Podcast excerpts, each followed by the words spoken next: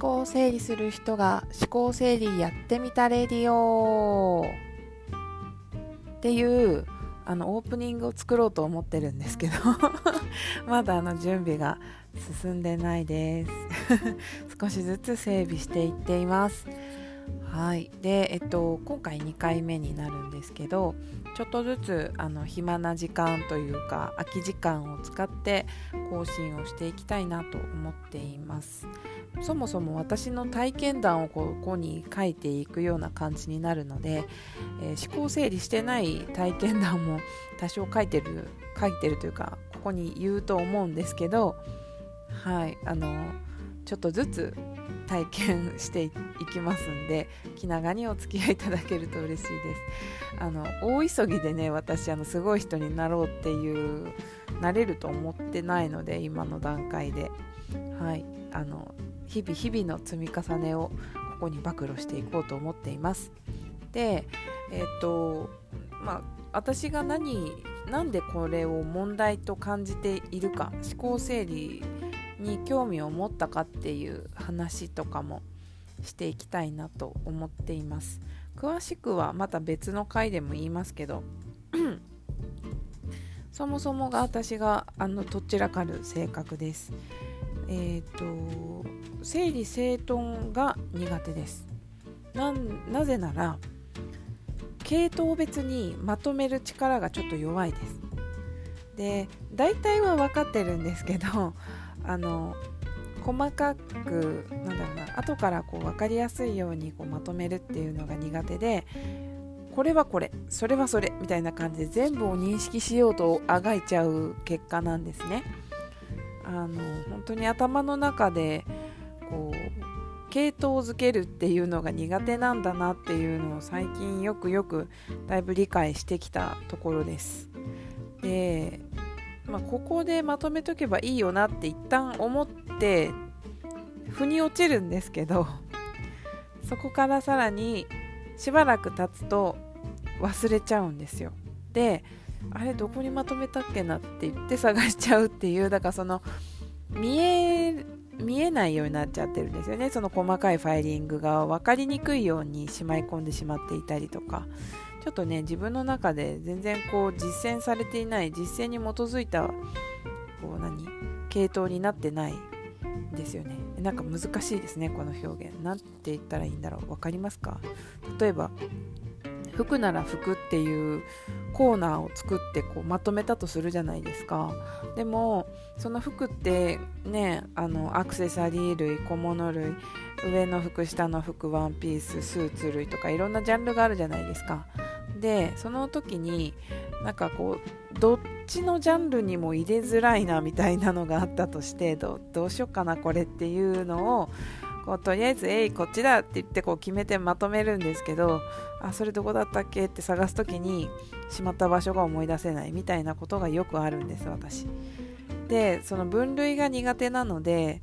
例外をどう処理していいのかっていうのに結構エネルギー使っちゃうんですよね。そういうの考えたくないというか面倒くさくって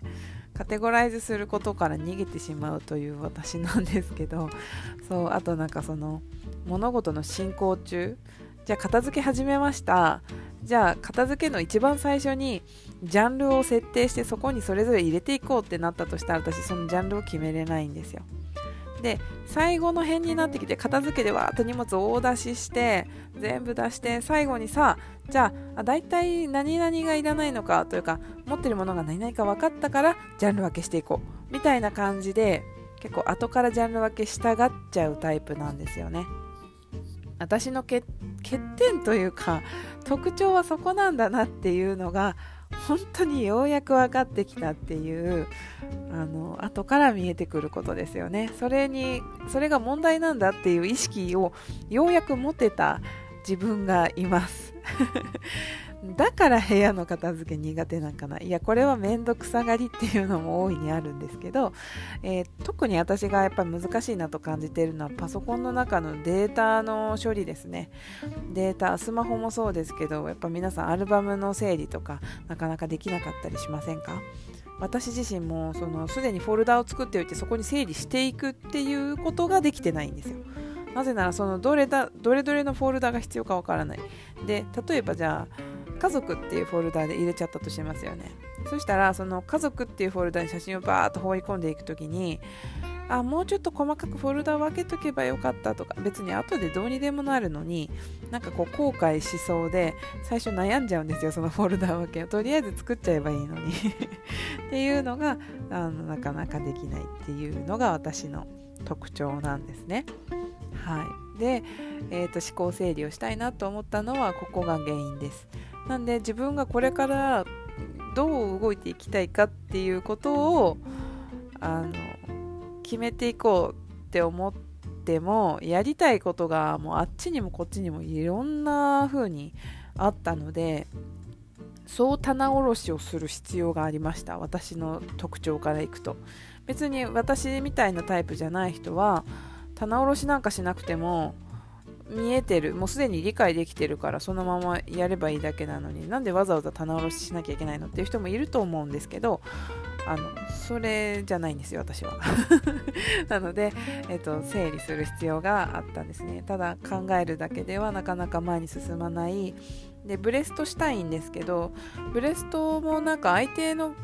なんかこう質問によって深める場所ってなんかそこそこっていう時とえそこ別に今もあんま重要と感じてないんだけどなえなんでそこが必要なんていう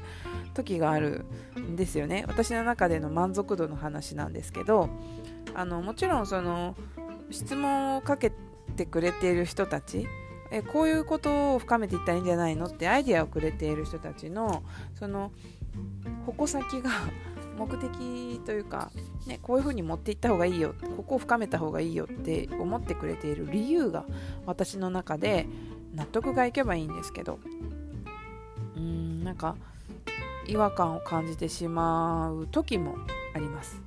それはもうその人によってやっぱ価値観違うので仕方がないんですけどで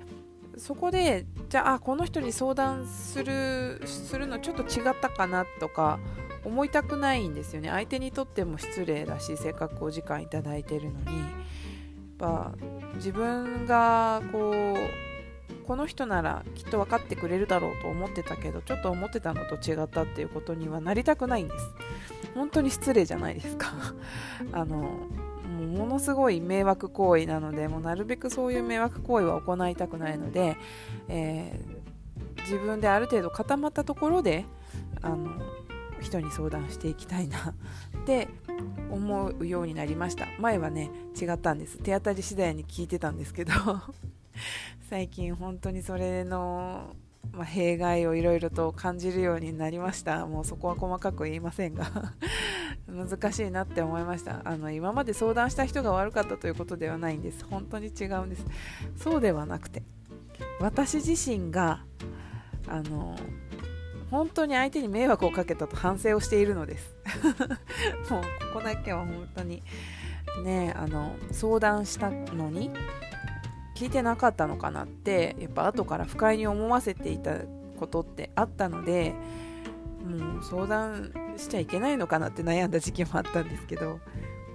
まあそこじゃないんですよね。多分私の相談の仕方が悪かったんだなっていうことに気がついたので